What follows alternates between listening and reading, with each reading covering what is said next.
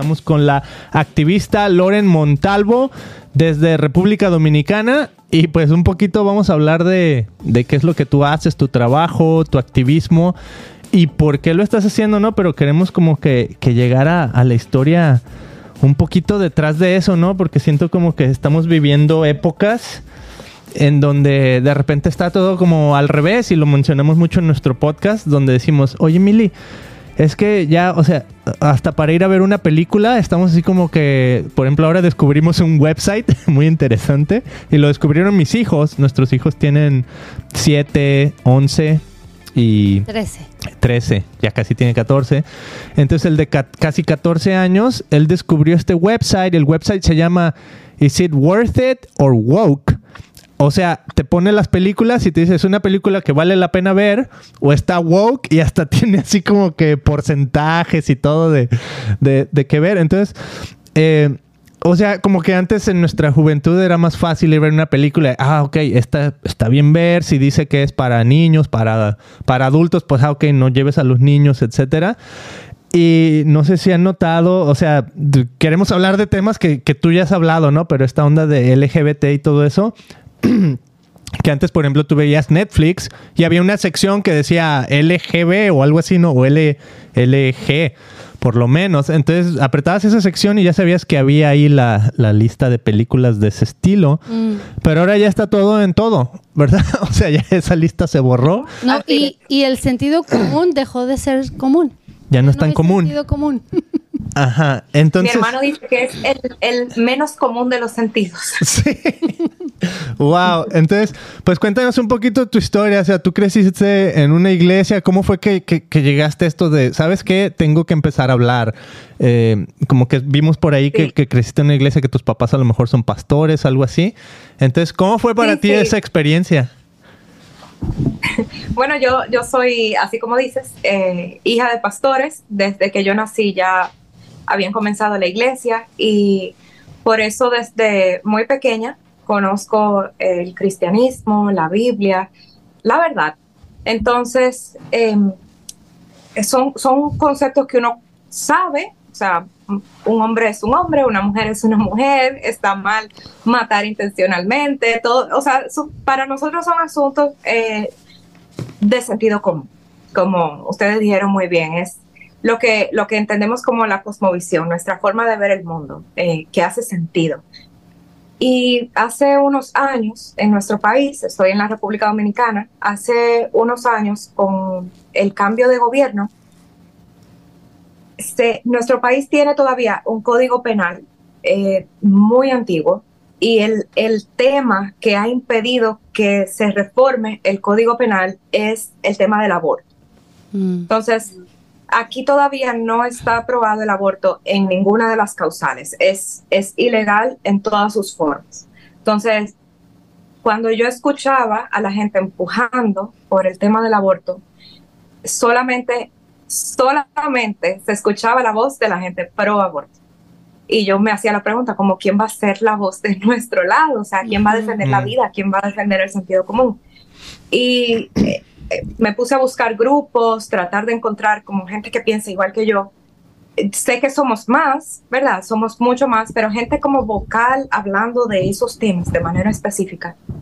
Y luego de intentar con algunas cosas, le dije a mi esposo, mira, mi amor, grábame a mí, yo voy a hacer, yo, sea, yo no soy una doctora, una abogada, eh, yo voy a explicar las tres causales en un video muy pequeño. Y ese video muy pequeño de una cuenta de una persona común y corriente se viralizó eh, en ese tiempo yo tenía como mil y algo de seguidores y, el, y no había reels, era videos. Mm. Y tuvo más de 40 mil reproducciones. Mm. Entonces, para mí eso fue muchísimo. O sea, ahora mismo un video puede tener eh, una viralización así por el tema de los reels y, y, el TikTok, que muchas cosas tienen muchas vistas.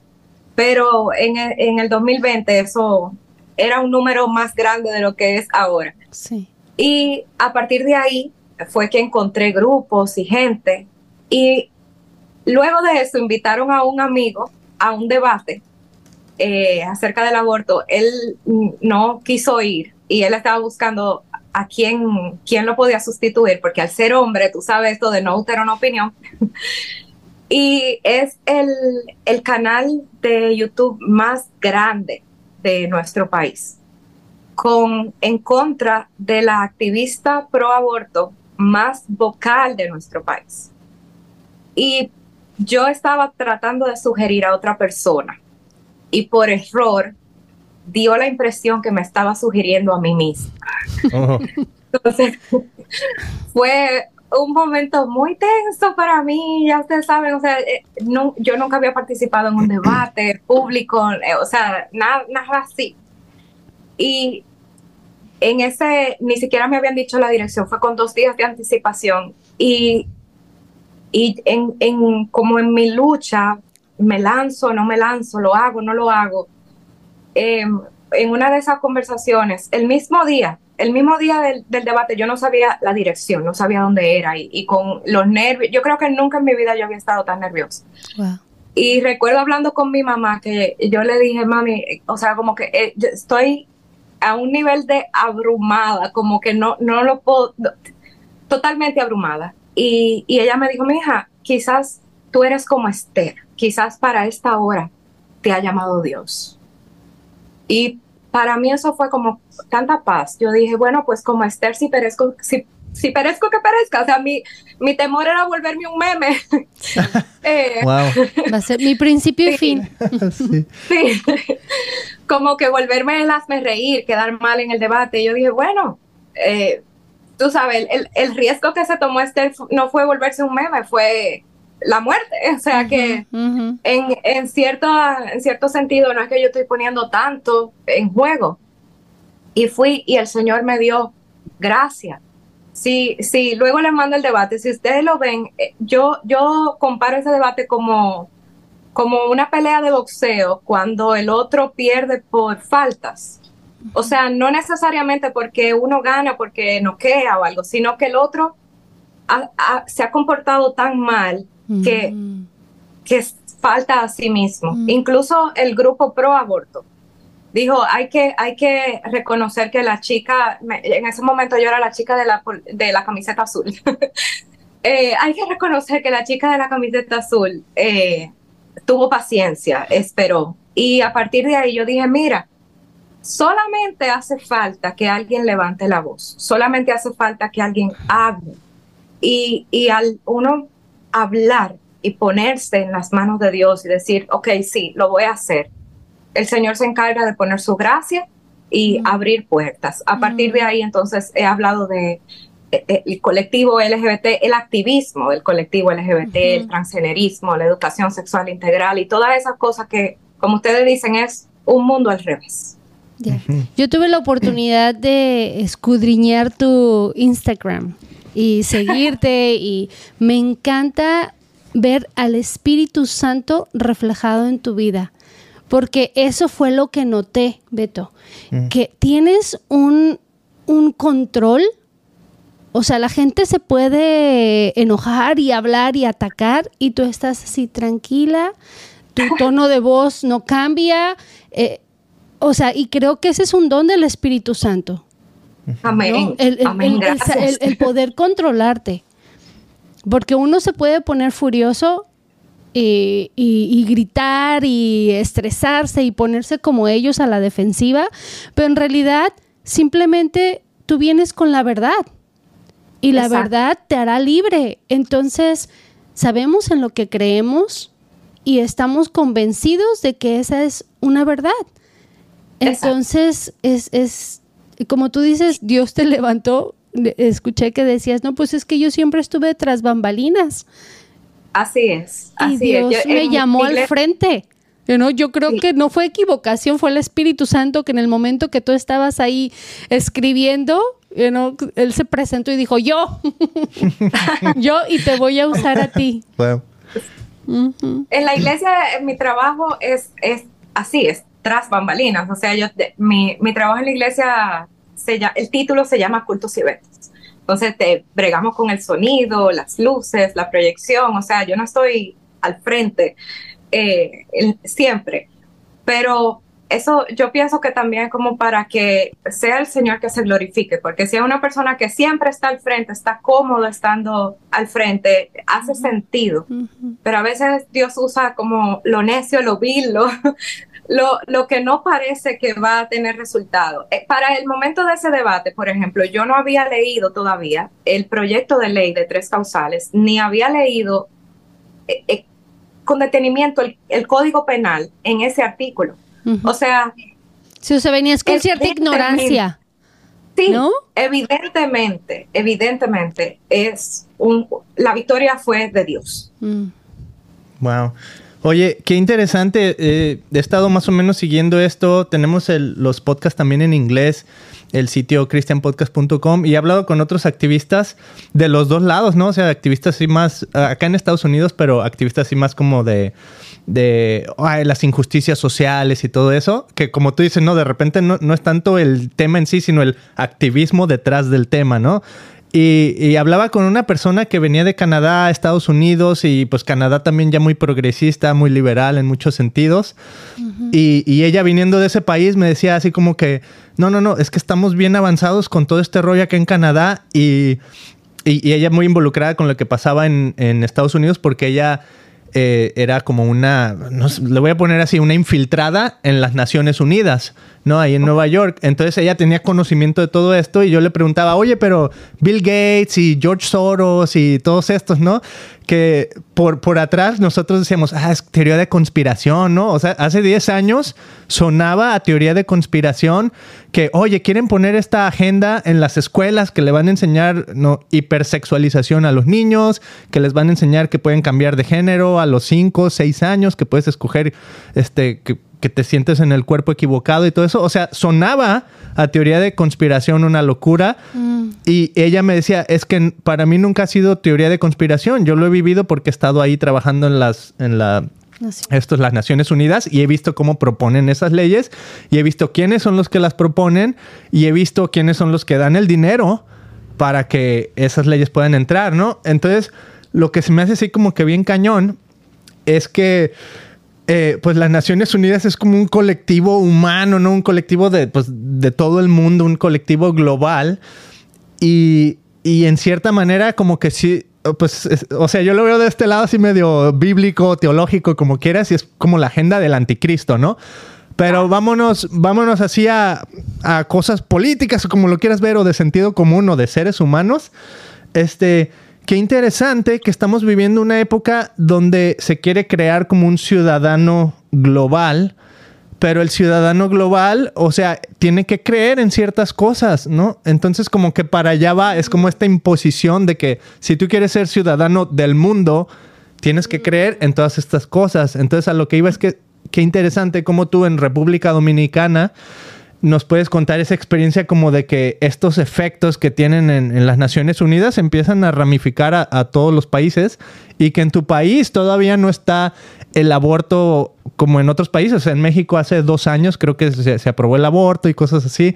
Aquí en Estados Unidos también. Y cómo empiezan a buscar lo que les llamamos aquí los loopholes o los, los, los, o sea, tienes una ley pero siempre la ley tiene una, no sé, una rotura. Los huecos. Los huecos, ajá, y dices, ah, mira, por aquí este hueco, entonces si no se puede a través de la ley, se puede a través de la Suprema Corte. Entonces, cosas así que, ah, y siempre hay loopholes para todo, ¿no? Entonces, este, como que ahora tú lo estás experimentando. Entonces, ¿qué ves tú en ese, en ese sentido de, todo lo que dije? Pues ciudadano global, este, Naciones Unidas, los diferentes países como que ya no tienen su, su, propia identidad en cierta manera. Es, o sea, olvídate que eres... Este, El, el, cristiano, o sea, sin hablar de, de metiéndome como al asunto político, el cristiano tiene la ventaja de estar viviendo una, de estar viviendo un asunto, vamos a decir entre comillas, una película, sabiéndose el final. Mm. O sea, a nosotros en un sentido, esas cosas no nos sorprenden. O sea, mm. siempre nos sorprende la maldad de la gente, nos sorprende, nos, nos asombra verlo concretizado, pero todo esto está profetizado. O sea, la, verdad es, es, nosotros sabemos cómo se va a ir poniendo el mundo y sabemos que al final ganamos. O sea, esa es la confianza que tenemos, que al final eh, Dios va a poner orden y, y al final ganamos. Pero mientras tanto, el pleito hay que echarlo. O sea, uno no puede cruzarse de brazos y, dejar que, el mal eh, entre a nuestra puerta. Y uno tiene que hacer todo lo que uno pueda hacer por ser la voz del que no tiene voz y, defender las causas justas, las cosas que, le, que están en el corazón de Dios. Entonces, con, con esas agendas, para mí un tema importante es entender la cosmovisión detrás. O sea, no hay nada nuevo debajo del sol. entender cuál es la mentalidad detrás y cómo eso se va como un monstruo de 100 cabezas, cómo eso va teniendo todos los tentáculos, porque al final mm. viene de lo mismo. O sea, por ejemplo, uno puede hablar solamente del tema del aborto, pero el tema del aborto se conecta a una cosmovisión de la sexualidad. Y de esa cosmovisión de la sexualidad se desprende también el, la promiscuidad que uno está viviendo en este tiempo, la mentalidad acerca del matrimonio, la, el empuje por la educación sexual integral, o sea, parte de un todo. Uno no puede ver los temas de manera aislada, todo está conectado. Entonces, con eso de los vacíos legales es es tristísimo, pero eso pasa con todo. Por ejemplo, te voy a contar un, detalle que me enteré hace poco tiempo en mi país. Mi país, em, mi país es un país tercermundista, ¿verdad? Y este, todas estas organizaciones internacionales chantajean a los gobiernos con dinero. O sea, implementa, te damos este préstamo, te regalamos estos millones de dólares con la condición de implementar esto, esto o aquello. En nuestro país hay un código del menor, un código de protección al menor. Todo el mundo pensaría que mostrarle pornografía a un menor debe estar penado por la ley, ¿verdad? Eso debe estar claro, muy claro. Incluso en los Estados Unidos está penado por la ley y lo, el, el vacío legal, el hueco es que ellos pusieron una excepción de obscenidad la obscenidad tiene una excepción si es para educación. Por eso es que mm. la obscenidad pudo entrar a los Estados Unidos en las clases, en las escuelas. O sea, si tú tienes un material con contenido explícito y se lo muestras a un niño en un parque, vas preso. Si se lo muestras en la escuela, no vas preso. Eso pasa allá en los Estados Unidos. Mm. Aquí, el tema de mostrar contenido explícito a menores no está no está puesta en la ley. Uno tiene que pensar que es un daño psicológico, o sea, tiene que haber como un giro de decir, si, si le causa un daño psicológico al niño, lo que sea que se haga, que le cause un daño psicológico al niño. Entonces, uno quisiera que lo diga de manera explícita y no lo dice explícito, pero por sentido común todo el mundo entiende que mostrar contenido explícito a un menor está mal. Ok. En otro artículo de ese mismo código del menor dice que los menores tienen derecho a información veraz acerca de su salud. Mm. Entonces, si la sexualidad, o sea, la manera de pensar va así, la sexualidad es natural, somos sexuales desde el nacimiento. El tema de la sexualidad no debe tratarse como un tabú. Los niños tienen, son sexuales, ¿verdad? Tienen, no, no es algo malo, entonces necesitan saber todas estas informaciones desde niños. O sea, ellos van armando el rompecabezas hasta que llegan a hacer lo que quieren hacer. Y todos estos programas, todos sin excepción, vienen desde esas organizaciones internacionales. Ahora mismo, nuestro, de nuestro país tercermundista pequeñito, hay eh, donde todo el mundo se escandaliza cuando uno le habla de la sexualidad de los niños. Nuestro Consejo Nacional de Niños, Niñas y Adolescentes está dando educación sexual integral. Nuestra primera dama está empujando para que a partir de este año escolar que comenzó hoy, se dé clases de educación sexual integral en secundaria bajaron la edad de secundaria, era a partir de octavo grado, era secundaria, ahora es a partir de mm. sexto grado secundario. O sea, uno, uno puede, el que el que tiene conocimiento y sabe de esto no es una conspiración. Uno está viendo que son pasos de manera muy estratégica, de manera muy estratégica, muy tranquilo. Ellos no tienen prisa, ellos están tranquilos, trabajando, preparando sus programas, hablando del sexo y el género como cosas distintas, eh, de, apoyando el supuesto derecho de los niños, pero te ponen el, el acápite de incluidos los derechos sexuales y reproductivos. Y todo esto es UNICEF, UNFPA, Naciones Unidas, Fondo de Población, la UNPD, todos, todos están metiendo eh, dinero, esfuerzo para cambiar la cosmovisión de nuestra sociedad. Y mm. obviamente, para uno cambiar la cosmovisión de la sociedad, tiene que hacerlo con los niños, tiene que comenzar con los niños y con los mm. jóvenes. La cosmovisión, nuestra forma de pensar, nuestras preconcepciones de la vida, se terminan de formar a los 13 años. Luego de ahí es muy difícil que tú hagas que tu abuelo crea que un hombre puede ser una mujer y una mujer un hombre. Pero el niño que todavía piensa que dejándole un diente debajo de la almohada va a venir un ratoncito a dejarle dinero, ese fácilmente puede creerte que un hombre puede convertirse en una mujer y una mujer en Wow, o sea que en la República Dominicana también llega el ratoncito. Increíble. Ah, internacional. Es internacional. wow, híjole, es que sí, hay de todo. Estamos ya viviendo una globalización así a su máxima potencia. Es que ya no es un problema de los Estados Unidos, es el, un problema a nivel mundial. Pero ahora vámonos a, ese lado, ¿no? De, de, las personas que están levantando la voz, como tú dices, ¿no? O sea, las stairs que están saliendo, que Dios está utilizando. Mm. Y, yo me sentí un poquito como yo me sentí cuando empecé a escuchar estos temas, fue, wow, yo ni sabía que yo era de derecha o de izquierda hasta que empecé a notar todo lo que estaba sucediendo y automáticamente me convertí en de derecha. Por, porque ya lo demás se me sonaba tan loco que dije, o sea, cuando un hombre se puede convertir, o sea, todo eso, eh, o sea, está fuera de mi mente, ¿no? O sea, fuera de mi sentido común. Pero lo chistoso es que ya, por así decirlo, a mí me encasillarían ya como un conservador, este, yo qué sé, dinosaurio, ¿va? Algo así. Retrógrada. Retrógrada, etcétera. Pero por el otro lado, digo, ¿cómo le ayudas a la gente, como tú dices, no sé, estos niños, estas personas que están, pues ahora sí que, que programando desde pequeños?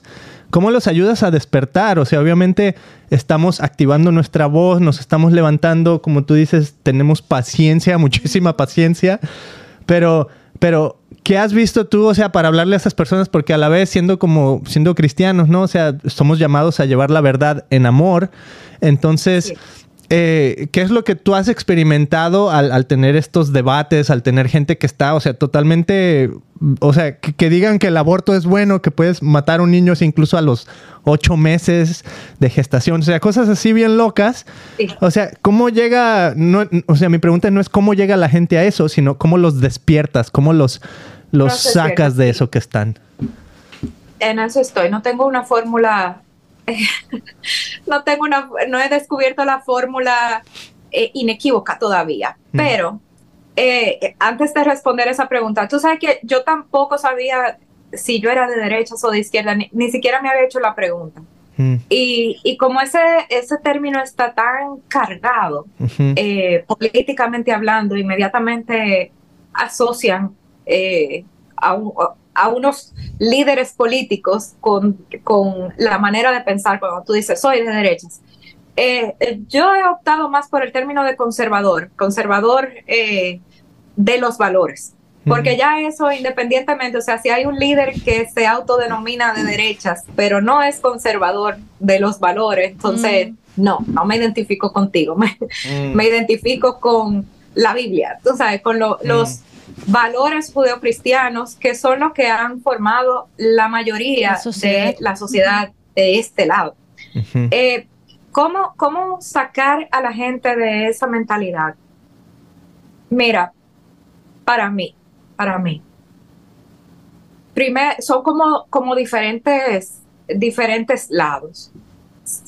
Y, y, uno tiene que ver eh, en qué posición está la persona a mí me ha ayudado muchísimo preguntar.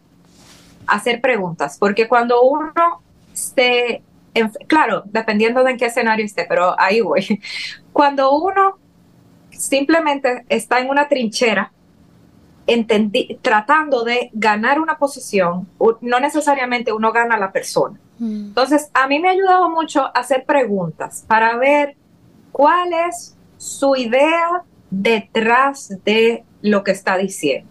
Mm. Una persona que me diga que apoya el aborto en tres causales puede que sea una persona pro aborto libre, que entienda que es un ser humano, que no le importa matarlo y que solamente está abogando por las tres causales, eh, porque es el primer paso para lograr su objetivo. Pero puede ser una persona completamente pro vida que ha comprado el discurso de que sin el aborto no se puede salvar a una mujer. Entonces, cuando uno hace preguntas y uno ve dónde está parada la persona, probablemente está de tu lado, pero muy probablemente está de tu lado porque es el, es el sentido común, está de tu mm. lado. Mm. Y simplemente tienes que hacerle ver que el discurso que está diciendo no se corresponde con la realidad. En el caso de los jóvenes, es, eh, eh, va en dos vías, porque por un lado es hacer preguntas y ver dónde está, pero por otro lado los jóvenes trabajan en grupos, ellos les gusta ser parte de algo y de y ser y, y ¿cómo se dice? Champion causes, eh, como, como estar haciéndole porras a las causas. quieren sentirse parte de algo que está haciendo la diferencia. Entonces, si uno logra hacerles entender que este lado es el compasivo, que el lado de la verdad, o sea, porque estar del lado de una persona transgénero y afirmar su trastorno no es amor, eso no es amor real. El, verdadero amor dice la verdad. aunque no duela. ¿Perdón? Aunque duela, digo. aunque duela, uno lo dice en amor, pero el verdadero amor no miente, mm. no miente. Entonces, cuando uno a un joven le ayuda a entender que este es el lado compasivo y el lado real, y el lado que realmente está haciendo justicia, buscando justicia, uno lo gana, uno lo pone de este lado. Y por otro lado, me he dado cuenta que en esta guerra cultural, los padres cristianos son demasiado importantes, demasiado. Si un padre cristiano no se da cuenta de que estamos viviendo una guerra cultural, que se está dando la batalla por sus hijos, y en el caso de nosotros los cristianos entendemos que no es solamente la batalla cultural, sino la batalla por la eternidad de tus hijos. No, si no entienden la gravedad del asunto, no hacen lo suficiente para mí en una, en un, en este, en este asunto, el tema del desconocimiento es vulnerabilidad. O sea, uno no se cuida de lo que, de lo que uno no sabe. Mm. O sea, si yo no sé que estoy en un lugar peligroso, no tomo las precauciones. Entonces, si uno no sabe que el mundo está tratando de cambiar la cosmovisión de tu hijo, de volverla a una visión anticristo, devolverla una, una visión que no antibíblica. No solamente es neutra, es antibíblica. Si uno no sabe eso, uno deja que el niño vea el celular cuando quiera, que uno lo lleva a las películas indistintamente, uno no toma en cuenta, prioriza el nivel académico sobre la cosmovisión de la escuela, no es tan intencional con los amigos con los que se junta, no es tan intencional con sembrar la palabra de Dios en sus hijos. O sea, hay un montón de cosas que uno, si entiende que lo que está en juego es la cosmovisión de tus hijos y por ende la eternidad de tus hijos, hay un montón de cosas que uno no hace, que uno no, no le da la importancia de vida. Entonces, para mí, la guerra cultural necesita que los padres despierten, que los padres pongan atención a la música que oyen, a sus, oyen sus hijos, a los programas que le dejan ver, las actividades a las que lo llevan. O sea, uno tiene que ser intencional con esas cosas porque el otro grupo está siendo muy intencional, sumamente intencional. Si ustedes se fijan, Y, y, yo sé que aquí puedo sonar exagerada, pero si ustedes se fijan en una de esas películas de acción, hasta el orden en el que matan a los personajes tiene un fin ideológico. Mm. Yo fui a ver una película con mi esposo y yo había como cuatro o cinco personajes y yo le dije al hombre blanco lo van a matar primero. Mm. Bien. Al hombre, eh, creo que era chino, coreano, no recuerdo, lo van a matar después.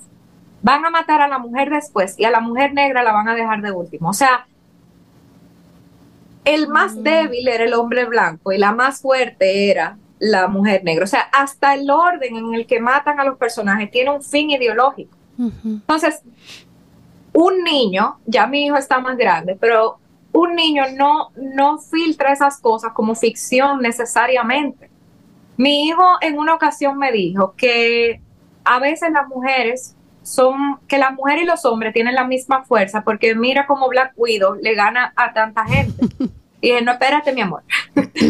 Eh, no, o sea, papá y yo nunca nos vamos a pelear, pero si papá y yo no peleáramos, ¿quién gana? A papá. Y entonces le dije, y, y si, y si hay una lucha entre, entonces puse varias parejas, varón y hembra, y ahí él entendió, ah, que eso nada más pasa en la película. Yo sí, nada más pasa en la mm. película. Pero son intencionales. Fíjense, por ejemplo, otro ejemplo muy trivial, eh, la Liga de la Justicia. ¿Quién es el principal de la Liga de la Justicia? Todo el mundo sabe que es Superman, pero busca una imagen ahora, Liga de la Justicia, reciente, ¿quién sale adelante? La Mujer Maravilla, o sea, mm. ahora mismo el tema es que la mujer tenga supremacía sobre el hombre. el empoderamiento de la mujer que implica que tenga la posibilidad de terminar con sus hijos en estación. Que la sexualidad es una necesidad física y por mm. eso es un derecho y es salud. Y mm. por eso hay que enseñarlo. Y el género es también una construcción social que nosotros tenemos que deconstruir. Y cada parte de la sexualidad es una categoría que flota de manera independiente una de la otra. Si uno no conoce la cosmovisión del mundo, mm. nunca se va a poder defender de ella ni va a poder sembrar la nuestra. Wow, no, pues está bien grueso, porque por amor a nosotros mismos y, a nuestros hijos tenemos que actuar. Claro. Fíjate, te comento que mi hijo, el más grande de 13 años, va a la secundaria y es el único que no tiene celular de toda la escuela. Wow. De toda la escuela. Y poquito, uh, así como que sí se siente un poco diferente, pero él sabe. Él sabe que nuestra familia somos diferentes le digo, bueno, el día que tú manejes, el día que tú estés con tu carro, te voy a dar un celular porque vas a necesitarlo y tú lo vas a pagar, ¿no? Ahí es cuando tú vas a tener un celular. Porque si, si, y, mis propias amistades me intentaron convencerme de que yo lo necesitaba. Y le dije, estás muy equivocada. No, porque mi hijo yo lo dejo en la escuela y lo recojo. Si él necesita llamarme, va a ir a la, oficina y va a tomar el teléfono. No, pero que una emergencia, y ya ves que aquí está muy de moda que las matazones. Le digo, ¿cómo va a rescatar a mi hijo de, esa cosa tan horrible? O sea, si tú me dijeras, un teléfono le va a rescatar la vida a mi hijo, le va a salvar, se lo compro. Pero si no, vas, le hace más daño, porque yo, yo he visto que tu hijo ve pornografía en el celular. ¿Tú sabes lo que ve tu hijo? Yo no confío en mi hijo. ¿Tú confías en tu hijo? Yo no, porque él es un niño y no sabe ni lo que quiere. Así es que él está bajo mi tutela y yo he decidido junto con mi esposo que no teléfono para él. Ya. Oye, eso, ese punto está bien interesante porque también eh, encaja un poquito en esta onda de los derechos de los padres, ¿no? Y, pero también siento como que esa palabra de derechos, como que está haciendo, en inglés decimos hijack, ¿no? O sea, se me fue la palabra ahorita en español, pero se la están robando pues porque ya todo es derecho. O sea, tengo el derecho al aborto, o sea, derecho, o sea, es mi, es mi, ¿cómo te diré? Mi privilegio el poder matar a, un bebé, ¿no? O sea, si, pones la palabra derecho, básicamente estás queriendo decir es un privilegio, ¿no? entonces eh, tengo el derecho a ser quien yo quiera ser, tengo el derecho a creerme si, si estoy en el cuerpo equivocado, a estar en el cuerpo que, que deseo estar. Entonces, una vez que lo pones dentro del, de la categoría de derecho, y obviamente para estar dentro de la categoría de derecho tiene que estar legalizado, ¿no? Entonces, ¿cómo queremos como que legalizar eh, eh, sentimos como que por ser legal no necesariamente significa que es lo correcto, ¿no? Y ya vivimos, o sea, yo le digo a mis hijos, estamos en una época donde la o sea, aquí en California, ¿no? O sea, la marihuana es legal, eh, casarte un hombre con un hombre, una mujer con una mujer es legal, o sea, hay muchas cosas que son legales. Cambiarte el sexo a los 12 a los 12 años, es legal. Es legal, o y sea, si tus padres no están de acuerdo, te quitan al niño. Eso, esa es la otra, ¿no? O sea, eh, que tú tienes miedo, o sea, hay algo, hay algo que, te, que te produce algún temor, o sea, real o incluso, no sé si persecución, ¿has vivido algo así por ser tan activa y vocal eh, acerca de estos temas? Mira, el grupo, el grupo pro aborto es eh, muy vocal, em, pero hasta donde he visto no es agresivo. El grupo del colectivo LGBT es más intimidante. Hasta ahora, no he recibido, eh, no he tenido miedo porque, porque realmente somos más, incluso dentro del colectivo. O sea, incluso gente dentro del colectivo LGBT, las conversaciones que he tenido son muchísimo más. Gente que dice, no, no, es que mi, mi orientación es mía, no hay que estarle enseñando eso a los niños, ni hay que estar haciendo todas esas cosas. Lo que, lo que tú dijiste del derecho es eh, eh, o sea, es, muy importante, muy, muy importante, porque para esta, este grupo, su cosmovisión es que sus deseos son derechos. Mm. Mm. Es una generación que ha crecido mm, con una mentalidad de, derechos y no de deberes. Entonces, para ellos, las cosas que desean, lo que ellos quieren, se la merecen. Eso son sus derechos. Cuando hay un derecho y cuando se hace campaña sobre el derecho de una persona, si una persona tiene un derecho, probablemente hay una persona que no quiere ese derecho. Entonces ese sería el opresor.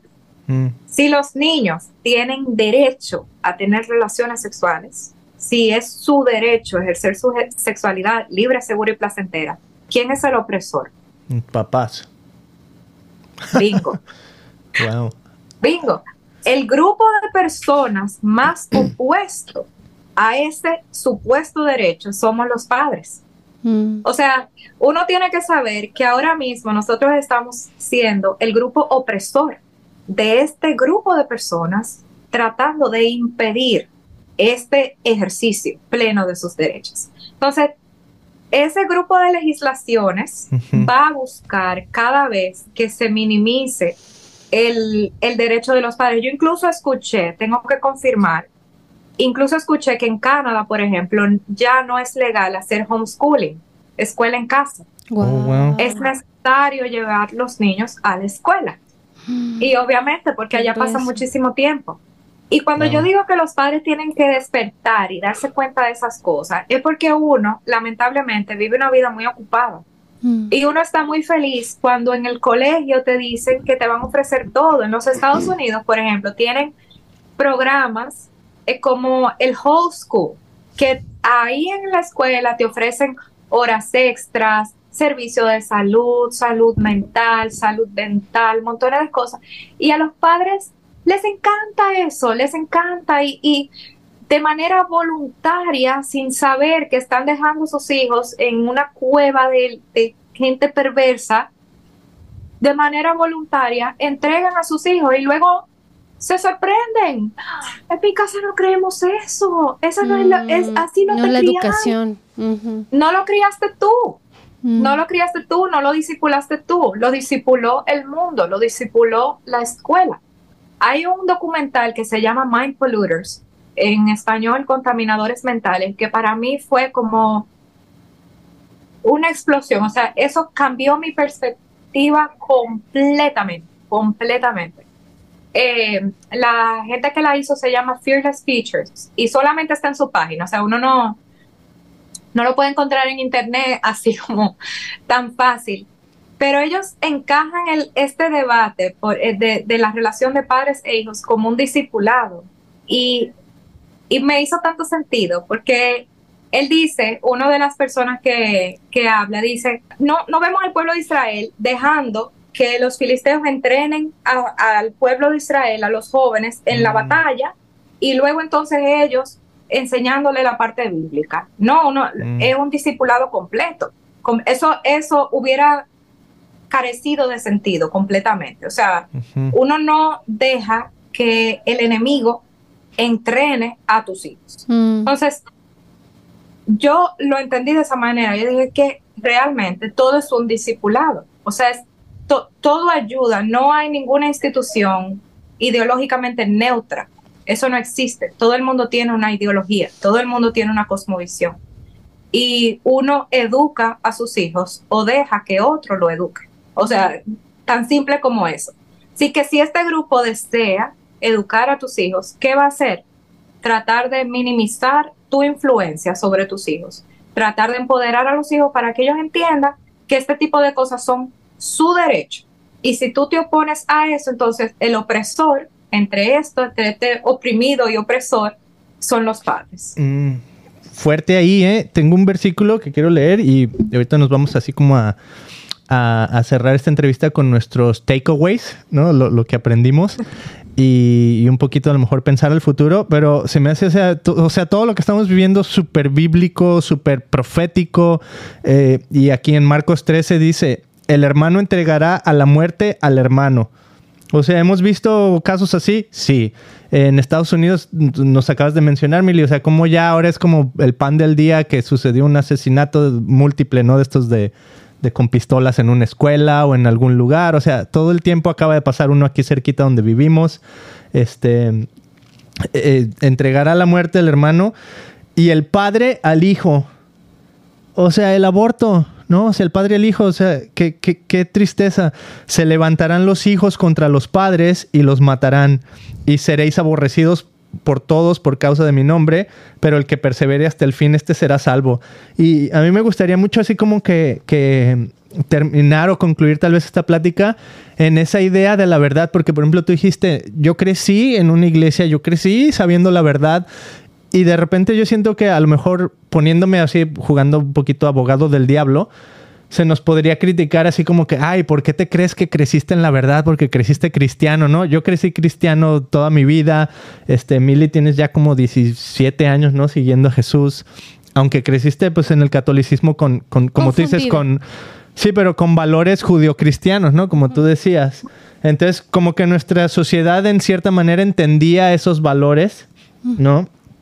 Eh, pero ahora se vive esto, ¿no? Así como de que, ah, porque, o sea, yo tengo mi verdad, todo eso ya lo sabemos, ¿no? Ya es como que eh, es el pan de cada día también, ¿no? Hay muchas verdades, no hay una sola verdad, pero, pero sí es cierto, o sea, que para nosotros que vivimos eh, crecer en el, mm, siguiendo a Jesús, leyendo la palabra, o sea, tiene tanto sentido, tiene tanta verdad, tiene sentido común, o sea, es el Espíritu Santo hablando en nuestras vidas, es tan real y evidente que se me figura así como que eh, esta palabra se está cumpliendo, o sea, tal cual como tú decías, no, o sea, casi casi que al pie de la letra. Y, pero no por eso nos vamos a quedar callados, no, no porque la palabra diga esto va a suceder, significa que nos tenemos que eh, que decía, ah, bueno, pues es que el mundo va a estar patas para arriba y pues ni modo, ¿verdad? Así es como va a ser. O sea, hay que levantar nuestra voz, hay que hacerlo en amor. Entonces yo siento que eso es como mi... Es que ya no podemos vivir una vida como la habíamos estado viviendo. Como tú dices, ocupada y, de distracción. Eso. Tenemos que vivir una vida de... Ay, se me fue la palabra. Ah, tenemos que ser bien intencionales mm. con lo que decimos, con lo que pensamos. O sea, porque sabemos dónde estamos parados y decir, ok, mi hijo, como tú decías, ya no puede ir a playdates, me piden que mi hijo lo preste para un playdate, yo no conozco tu familia, no, no sé dónde vives, lo siento, pero si tú quieres tener una amistad con mi hijo, te invito a que vengas a comer a mi casa y ahí nos podemos conocer y los hijos pueden jugar. Jamás sucedió y ni sucederá, ¿verdad? Entonces, ah, ya soy más intencional. Mm hasta para ir al gimnasio. Hay tanta necesidad como no se dan una idea. Es impresionante ver la necesidad allá afuera. La gente la está pasando muy mal gracias a todo esto, gracias a toda esta confusión.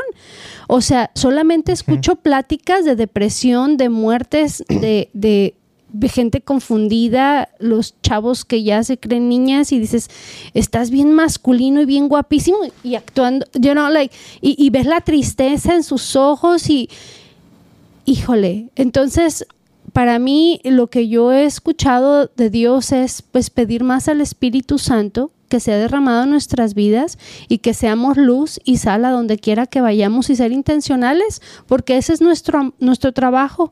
Jesucristo vino a amar a este mundo y a darnos una nueva oportunidad. Wow, buenísimo. Pues amigos eh, que nos están viendo, Loren Montalvo tiene un canal que es donde yo te descubrí en YouTube y como tú decías, o sea, de repente empezaste a hablar de estos temas y siento pues que Dios te empezó a dar, empezaste a descubrir tu voz, pero temas, o sea, muy interesantes y muy relevantes a lo que estamos viviendo ahorita. Por ejemplo, estoy, voy a mencionar algunos videos, ¿no? Cinco razones para no ver Barbie con tus hijos. Y ahí están, ve a ver el video, ¿no? Eh, diciendo las cosas como son acerca de las tres causales. Tienes Ah, pasando de tener atracción homosexual.